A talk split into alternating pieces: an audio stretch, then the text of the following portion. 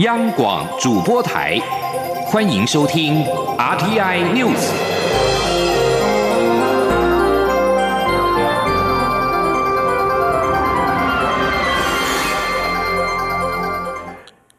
各位好，欢迎收听这节央广主播台提供给您的 RTI News，我是陈子华。根据中央流行疫情指挥中心在二十八号的统计指出，国内已经有八起的武汉肺炎确诊的病例，而其中更有一起是家庭内群的感染。而这起首宗本土病例引起的国人关注，也关心指挥中心是否会提高指挥层级。而对此，行政长苏贞昌在今天表示，根据专家会议的指出，这个个案不是社区感染，也不是不明源的感染，所以没有升级为一级开设的必要。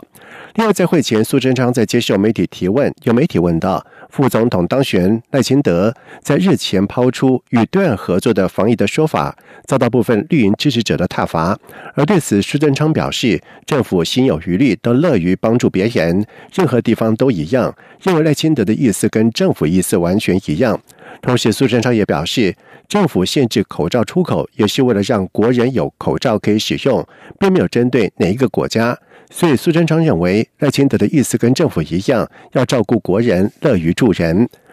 而由于口罩供货的问题成为了春节期间国人关注的重点，苏贞昌也再次的强调，国内口罩数量绝对足够，呼吁国人不要抢购囤积，也不要借机发灾难财。记者肖兆平的报道。武汉肺炎疫情持续延烧，行政院院长苏贞昌于二十九号前往中央流行疫情指挥中心视察防疫工作与卫冕防疫团队。由于口罩供货问题成为春节期间国人关注重点，苏贞昌受访时再次强调，国内口罩数量足够，因为不仅启用库存，近期工厂也会启动每日近四百万片的生产量，呼吁国人不必囤积口罩，更不要借机。发灾难财，他说：“SARS 的时候啊，大家一片抢口罩，结果 SARS 一过，才发觉家里好几箱口罩也用不到。这种白白浪费钱又过期不能用，其实一点都不必要。所以，请国人同胞放心，我们对于口罩的数量会给国人同胞足够用，还是鼓励国人同胞需要的时候要用就买，随地都可以买得到。”请放心，千万不要抢购，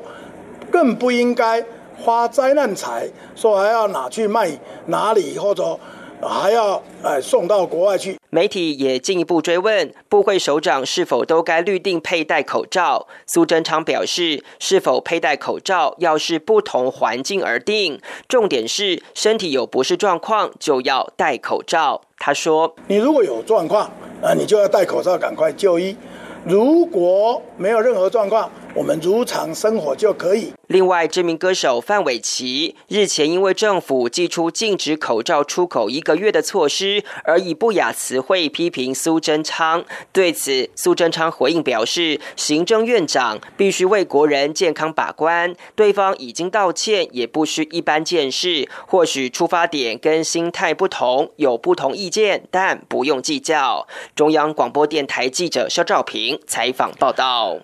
另外，中央流行疫情指挥中心在今天举行了专家咨询会议，与会专家李炳颖坦言，目前台湾对武汉肺炎疫情掌握上有个困难，就是无法第一时间掌握对岸疫情的资讯，这可能会造成检疫的缺口，而这也反映出台湾应参加国际卫生组织的重要性。他呼吁国际社会都应该正视这个问题。记者肖兆平的报道。中国武汉肺炎疫情持续扩大。根据中国疾控中心二十八号为止的通报资料，中国三十一省市区已经确诊有五千九百七十四例新型冠状病毒确诊个案，疫情仍持续延烧。加上台湾二十八号出现首起家庭内的群聚感染确诊个案，更引发民众关注后续防疫作为。为此，中央流行疫情指挥中心二十九号临。时召开专家咨询会议，会后由传染病防治医疗网指挥官张尚纯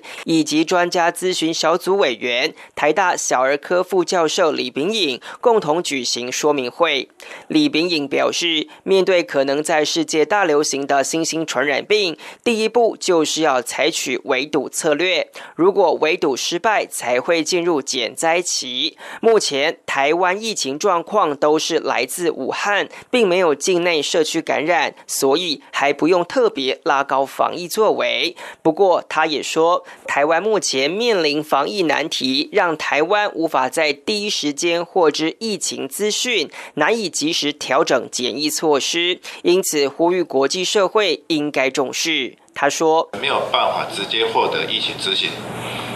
哦，所以这一点又又再度告诉我们说。”台湾加入国际卫生组织的重要性。当你的现在我们的疫情只能够间接间接从一些新闻报道去去寻找蛛丝马迹，我们没有办法直接或者立即的资讯。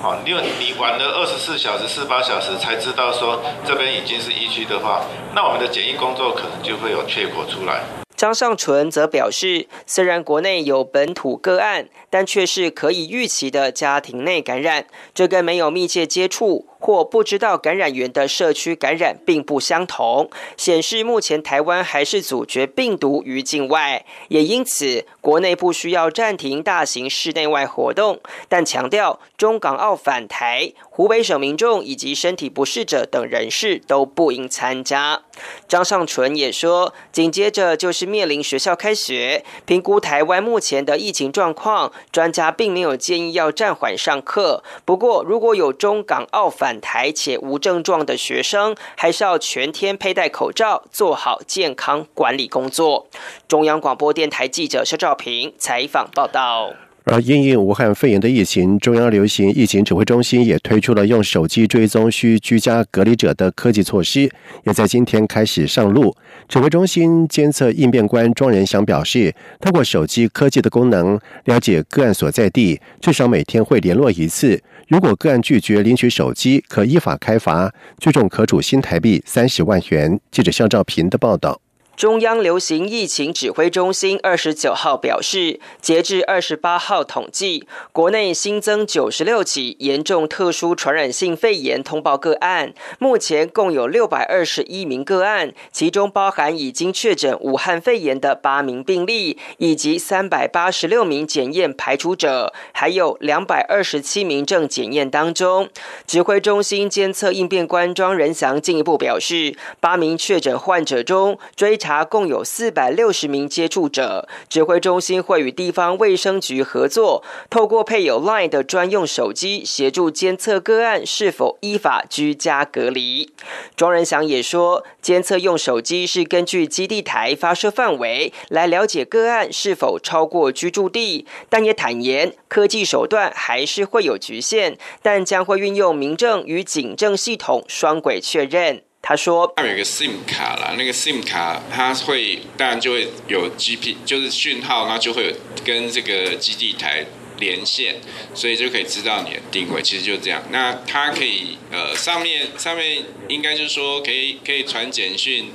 呃打电话，那也可以有 Line，应该是基本的功能都有。”指挥中心提醒。防疫视同作战，且需要追踪居家隔离的人数较多，因此使用电子监控手段是必要措施。如果需要监控的个案经劝导后还是拒绝领取专用手机，依法地方卫生局可以开罚。疾病管制署科长张玉玲说：“原则上我们会劝说啦，一定会劝说民众尽量配合，因为这也是给他方便。对，那如果说他不愿意的话，那这个部分当然也是违反。”既然是必要措施，那违反的话，当然就是可以依法裁处。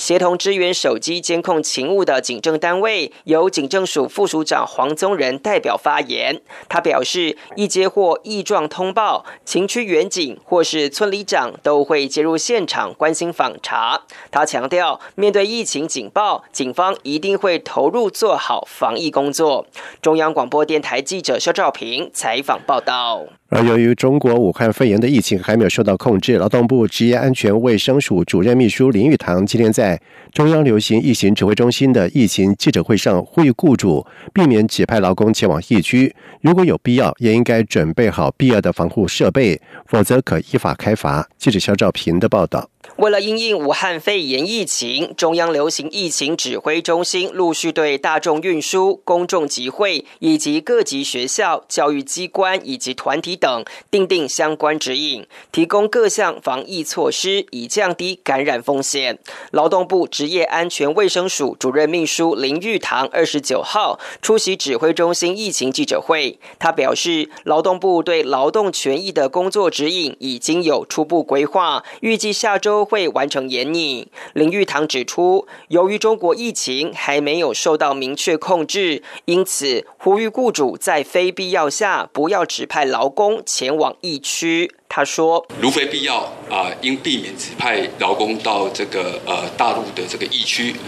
呃，建议是优先考量啊，采取这个呃视讯哦或电传等方式啊，等其他的劳务提供方式来维持这个啊这个企业的营运。”林玉堂进一步表示，根据职业安全卫生法的规定，如果雇主没有提供劳工必要的预防设备及措施，劳工是可以拒绝前往大陆疫区工。作，要是雇主强行要求且没有提供相关防护设备，不仅可对雇主开罚新台币三万到三十万，劳工也可依法提出终止契约。他说：“啊，雇主这个强行要求这个劳工到中国大陆啊这个疫区提供劳务的话，而且未依规定来提供必要的这个安全设备跟措施的话，啊，劳工如果权益受损。”啊，这个可以，劳工可以主张终止劳动契约，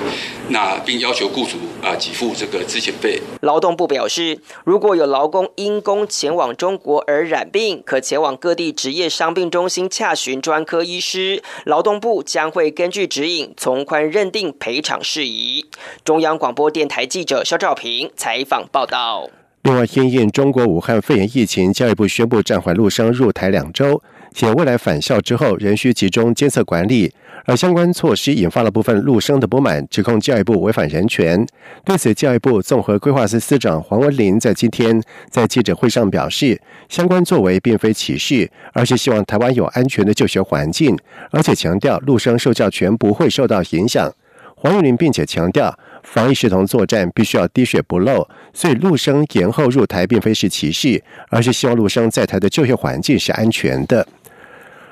根据中国国家卫生健康委员会在今天所公布的数据，截止到二十八号二十四点，中国三十个省市区新增一千四百五十九例的确诊病例，累计武汉肺炎确诊病例人数达到了五千九百七十四人，已经超过了两千零二年到两千零三年严重急性呼吸道症候群 SARS 的感染病例的人数。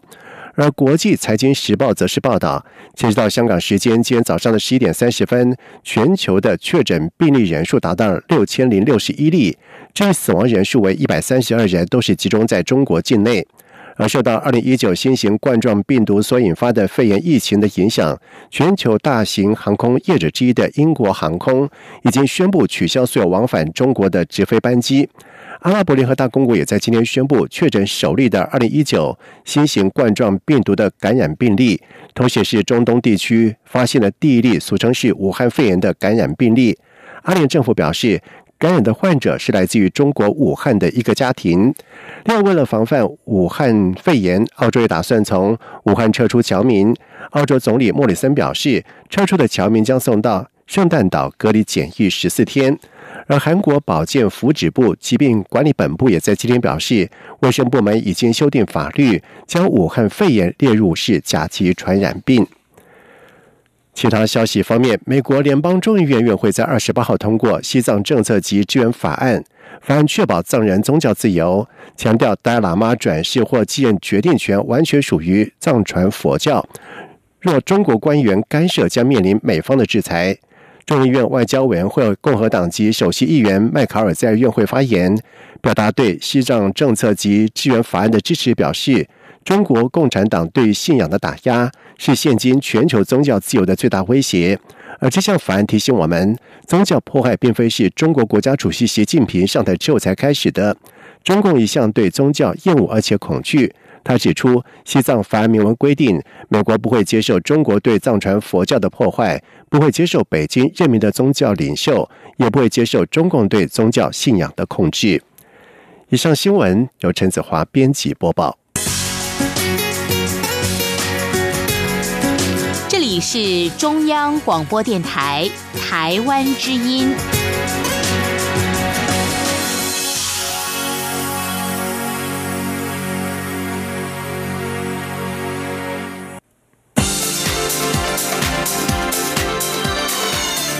是中央广播电台台湾之音，欢迎继续收听新闻。现在时间是晚上的七点十五分，欢迎继续收听新闻。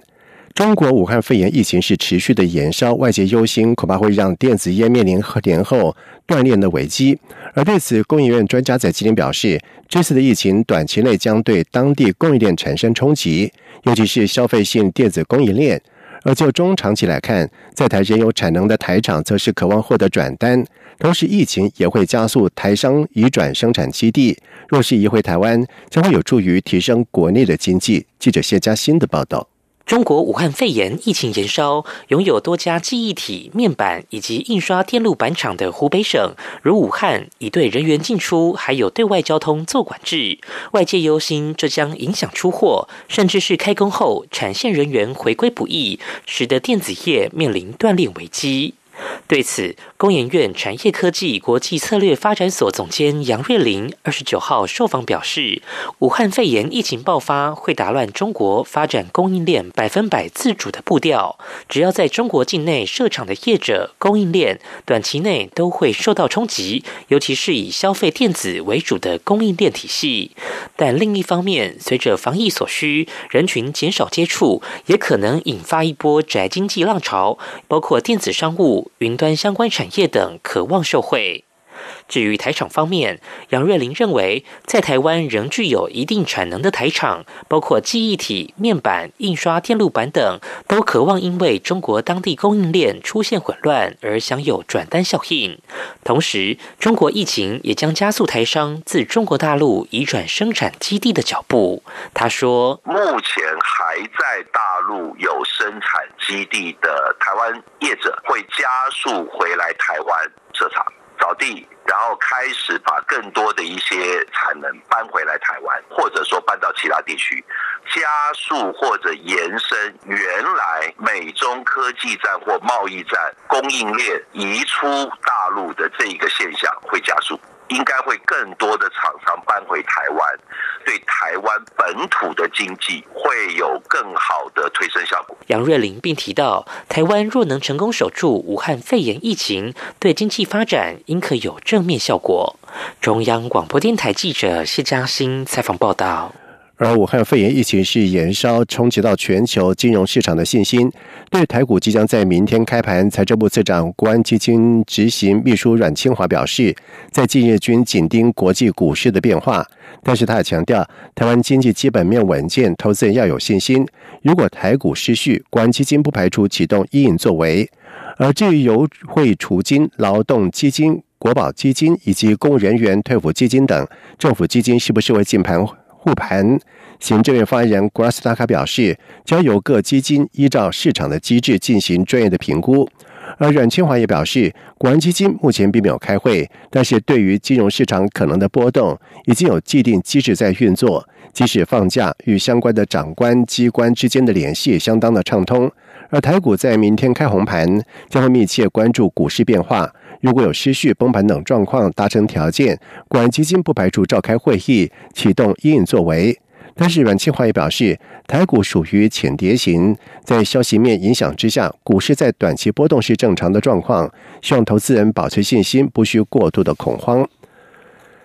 台湾期货市场在去年在稳定当中成长，交易量达到了两亿六千零七十六万多口。而虽然整体交易量略微回档，但是仍持稳在两亿六千万口以上。期交所在今年还将再发两大主力商品，包括台湾永续指数以及台湾生计指数期货，预计在六月上线。记者陈林信宏的报道。期交所去年推出两项新商品，分别是美国纳斯达克一百期货及富贵两百期货，满足国人交易美股科技类股及国内上柜公司科技类股的需求。这两项商品去年日均量分别为一千一百八十五口及六百四十九口，都达到上市初期预期的目标。另外，期交所与证交所子公司台湾指数公司合作，结合期货现货市场资讯，去年十二月十六号发布三档台。湾股市期权策略系列指数将机构法人或是对冲基金策略绩效指标化，发行商将投入期货市场建立期货及选择权部位以复制指数，渴望进一步挹注交易量。至于今年期交所则将再推出两大新商品，包括台湾永续指数期货及台湾生技指数期货，都预计在今年六月推出。期交所总经理黄炳军说。ESG 这个啊永续指数期货这个部分，因为现在全球都很重视哈，这个企业的呃永续经营啊，企业的社会责任啊，环保啊等等，所以 ESG 这一个指数，呃，其实台湾指数公司是跟富时合编的哈，那我们已经跟他谈的呃到某一个程度哈，那我们一起呃他会授权给我们。那让我们期交所来发啊，这台湾永续啊指数期货。至于另一个新商品台湾生技指数期货，期交所也表示，目前政府积极推动生技产业上市柜家数持续增加，生技医疗类股成交值仅次于电子及金融保险类股，并具有一定的波动性。未来推出后，可提供市场避险套利的需求。中央广播电台记者陈林信鸿报道。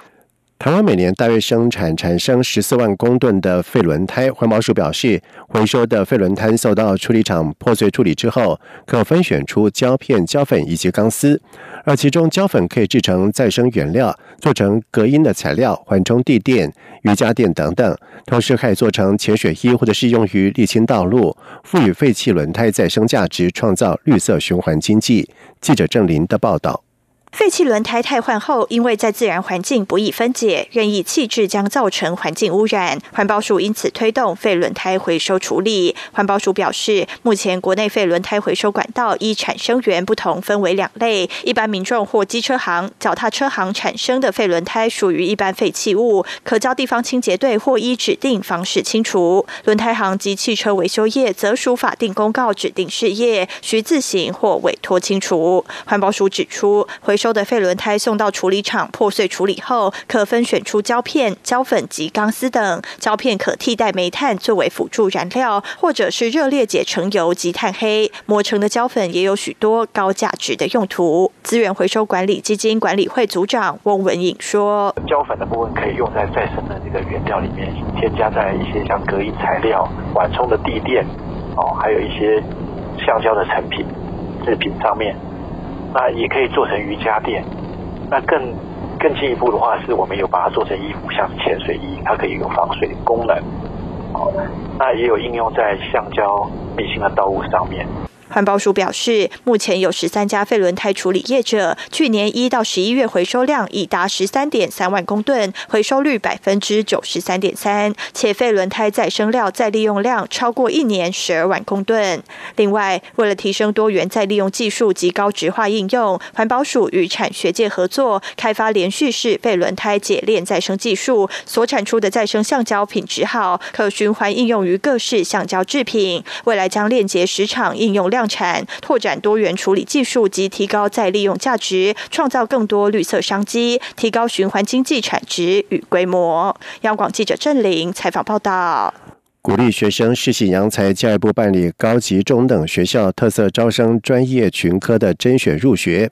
一百零九学年度有八十六所高中职、三百一十四个专业科群举办实务选材，共提供八千九百六十二个招生的名额。而当中有七十校只看数科测验表现，仅有十六校有采国中教育会考的成绩。想要报名的高中应届生还可以依照志向跨区报名。记者陈国维的报道。一百零九学年度高职特色招生甄选入学参与的学区，包括基北、桃园、竹苗、中投、彰化、云林、嘉义、台南、高雄及花莲等十个旧学区，共有八十六校、三百一十四个群科、八千九百六十二个招生名额。相较一百零八学年度的七十七校、两百一十一个群科、九千五百二十八名，参与招生的学校及群科变多，但总招生名额变少。教育部国教署组长韩春树说：“招生名额。”减少，因为今年第一个，我们班级数学生人数是少；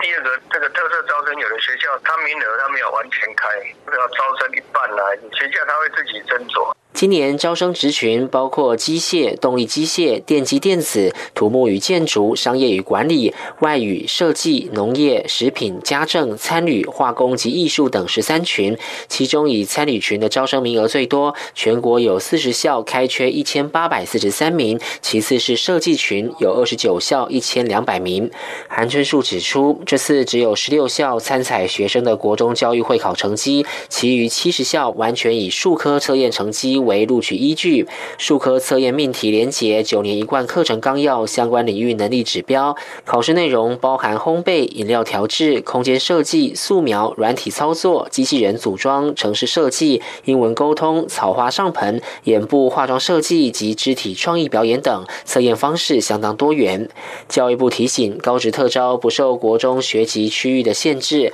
学生可依兴趣与性向跨区报考。各校预计在三月十六号到到二十号受理报名，如果是报名台北市及新北市的学校，则依其规定时程办理。台北市学校的数科测验预计在四月二十六号举行，其他县市学校原则上会提早一天，在四月二十五号进行测验。各校简章及数科测验内容范例等讯息，可上一百零九学年度高级中等学校特色招生专业群科甄选入学委员会查询。中央广播电台记者陈国伟台北采访报道。在荷莲举办的 U 十八世界杯冰球赛，中华女子冰球队在今天顶住了末节落后一分的压力之下，连进两球逆转战局，最终是以四比三击败了澳洲，三战全胜之下夺下了金牌，在明年将升上世界一级，创下队史的新游。而中华队总教练尹安中表示，在去年 U 十八赛事和友谊赛两度击败澳洲，但是对手有备而来，